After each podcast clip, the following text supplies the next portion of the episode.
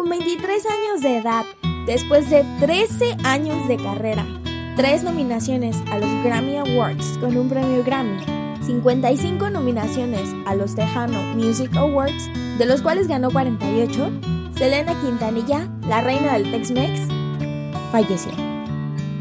El 31 de marzo de 1955, Selena se dirigía a confrontar a en ese entonces su amiga y presidenta del club de fans por una serie de robos que ocurrían en las finanzas de la cantante.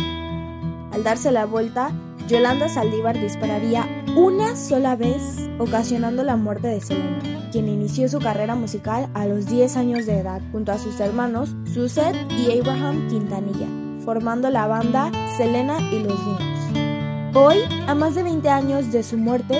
recordamos a la increíble artista e ícono para la cultura mexicoamericana, Selena Quintanilla.